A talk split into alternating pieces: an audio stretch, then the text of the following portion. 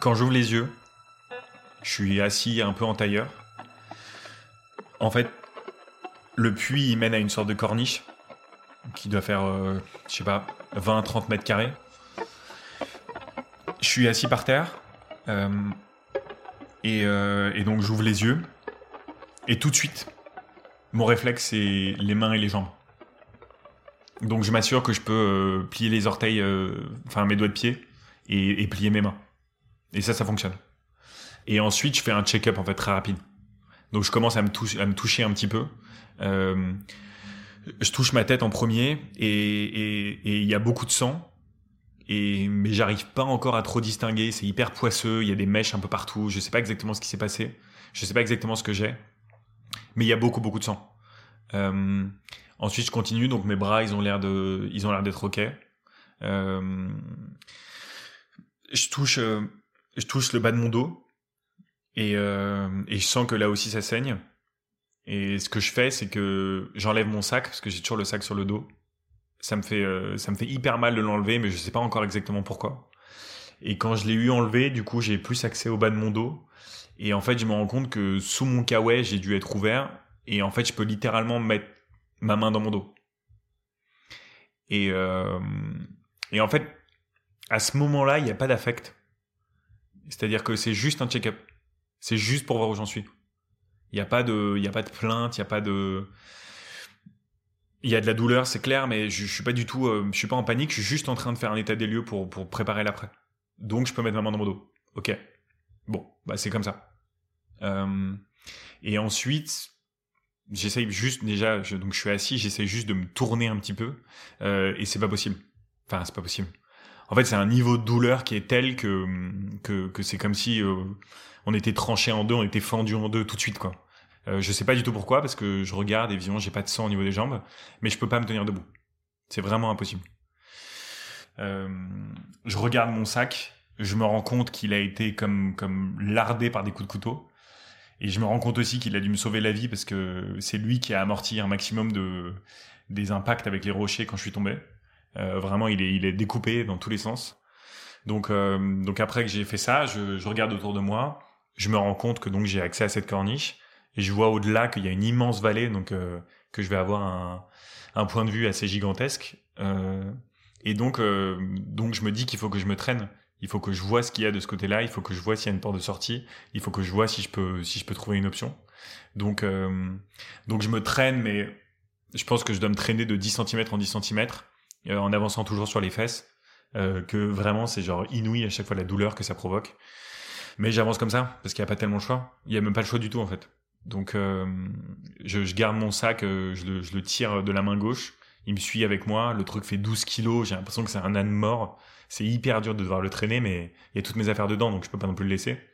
Euh, et, euh, et sur la corniche, je me rappelle, donc il y a différents degrés sur la corniche. Vraiment, elle est à flanc de montagne, et puis en face de moi, il y a une, vallée gigantesque. Euh, et sur cette corniche, il y a un rocher, et je m'arrime à ce rocher. Vraiment, je, je, je m'y tiens. Et euh, et en fait, je réalise que entre entre le bas de la vallée et moi, il doit y avoir genre une centaine de mètres, et qu'en fait, Enfin, en fait, je peux pas m'en sortir par là.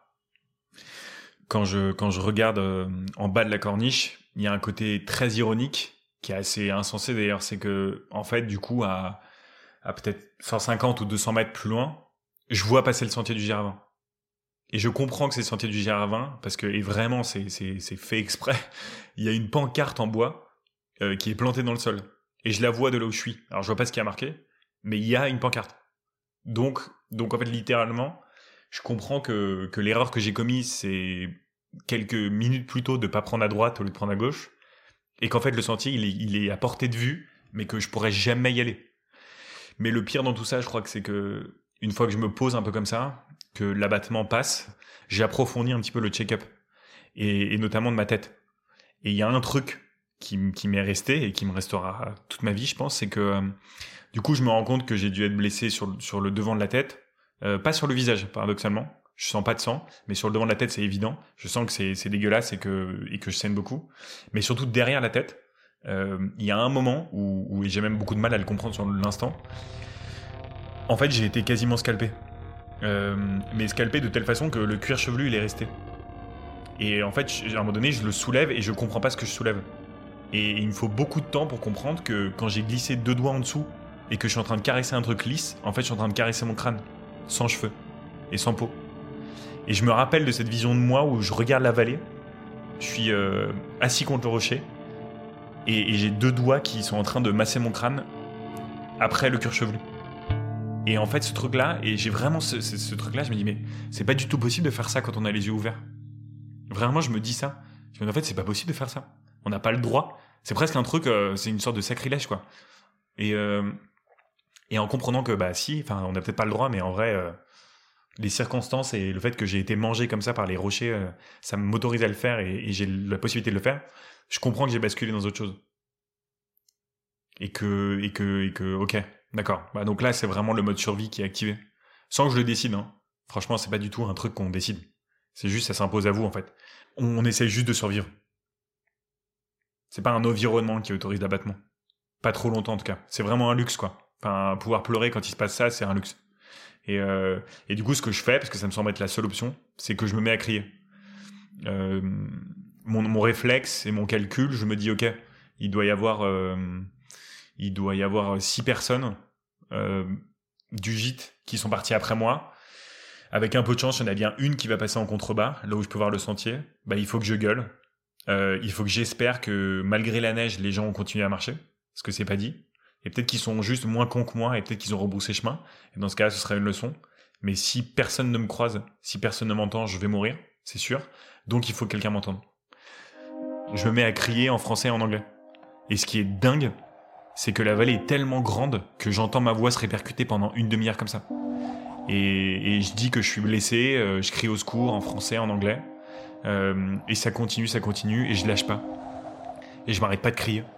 Parce que, parce que j'y crois encore parce que j'ai encore, j'ai encore vachement d'énergie à ce moment-là. Même si je suis, je pense que ça doit être décuplé par la, par l'adrénaline et par la douleur et par tout ce que je dois sécréter en interne, euh, chimiquement parlant. Je pense que je suis une bombe à ce moment-là et que du coup j'ai encore plein d'énergie euh, et plein de, et plein d'espoir. Et puis il s'avère en plus que ça paye parce que, euh, ouais, je crois qu'au bout d'une demi-heure après avoir crié comme ça, je vois, je vois deux silhouettes passer en bas et je les reconnais en fait. Et il s'avère que c'est Jonathan et Gaïane, le couple de Français que j'avais croisé la veille au gîte. Et, euh, et en fait, ce qui est dingue, c'est que quand je crie, comme ma voix résonne un peu partout, ils n'arrivent pas du tout à localiser d'où je crie. Et je vois notamment Jonathan qui se fiche tous les deux. Et lui, il se met à courir en arrière parce qu'il a dû croire que je, criais depuis derrière. Et j'arrête pas de crier, j'arrête pas de crier. Et, euh, à un moment donné, euh, il s'arrête et je, je crois comprendre qu'il me regarde et j'entends Jonathan dire euh, putain Guigui.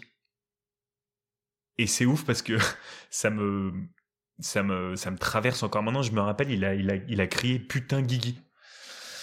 Et donc euh, donc on échange comme ça en criant.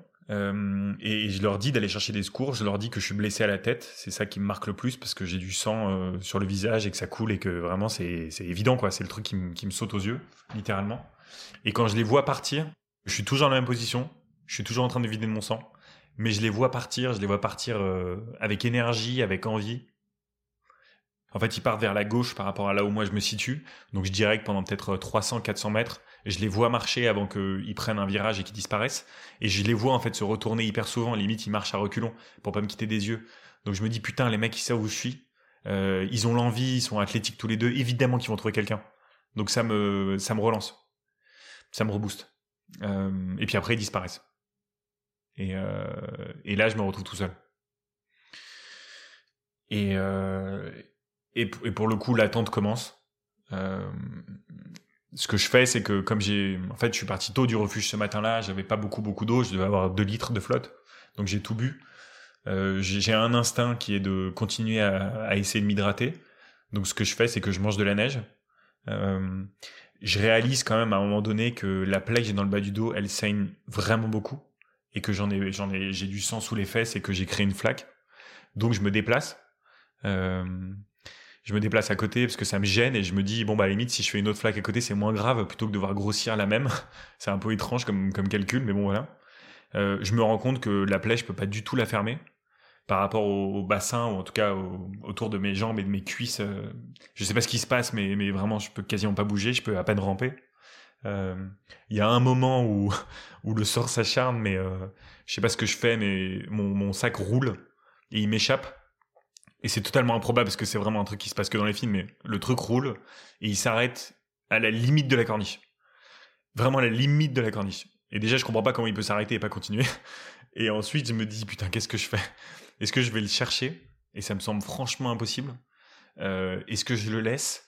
Et en même temps, je me dis qu'à l'intérieur, il y a mon téléphone, euh, qui a encore mon piolet que je peux voir, euh, il, y a, une couverture de survie, il y a, des petits trucs à manger et tout, donc je me dis que je peux, peux pas le laisser. Mais à ce moment-là, franchement, c'est... Enfin, je sais même pas en fait comment je vais... Je, me débrouille pour aller le chercher. En plus, j'ai peur de tomber. J'ai peur de glisser, de, choper le sac et de continuer ma descente après et du coup de m'exploser en bas. Mais du coup, j'y vais, euh, un peu en expédition. Et le plus dur à ce moment-là, c'est de remonter. Et donc, ce qu'il faut comprendre en gros pour, pour visualiser là où je me trouve, c'est que donc la corniche, elle est à différents degrés. Euh, le, le, rocher auquel je suis resté arrimé euh, au début, il est à peu près aux trois quarts du parcours vers le bas. Et du coup, il y a toute la portion du haut que je connais pas encore. Et, euh, et après avoir récupéré mon sac, je me réaccroche au rocher et je me dis bon, je vais attendre les secours ici. Sauf qu'il s'avère que le temps passe, que je perds la notion du temps et qu'en plus je sens bien que je commence à me refroidir euh, sensiblement. Je suis quand même assis par terre dans la neige, donc et mes jambes sont trempées. Donc, euh, donc j'anticipe que l'hypothermie, elle est soit déjà là, soit elle est en train d'arriver. Euh, et puis le temps passe, et puis il se passe rien, et puis j'arrive pas à rester inactif, et, et je me dis, euh, il faut que j'aille voir en haut s'il y a pas un truc, euh, je sais pas, à ce moment-là, je fantasme, je fantasme un sentier, je fantasme une, un toboggan, j'en sais rien en fait. Mais je me dis que je suis obligé d'aller voir, euh, sauf que ça nécessite de prendre mon piolet euh, de la main droite, le sac de la main gauche, et franchement de sortir une énergie que, que j'ai pas quoi. Euh, et en même temps, j'ai pas le choix. C'est vraiment hyper binaire en fait. C'est tu vis ou tu meurs. Et je me, pose peu de temps la question en fait. Au moins, il faut que je tente de voir là-haut s'il n'y a pas un truc. Et puis là-haut, c'est pas l'escalade. Hein. Là-haut, c'est simplement une petite pente un peu montante qu'on peut faire à quatre pattes, j'imagine, quand on est valide. Donc moi, je vais la faire en rampant. Sauf qu'il y a peut-être 5-6 euh, mètres qui me séparent du haut. Et ça me semble l'Himalaya. Mais, euh, mais vraiment, comme j'ai pas le choix et comme il faut que je tente cette piste-là, euh, j'y vais.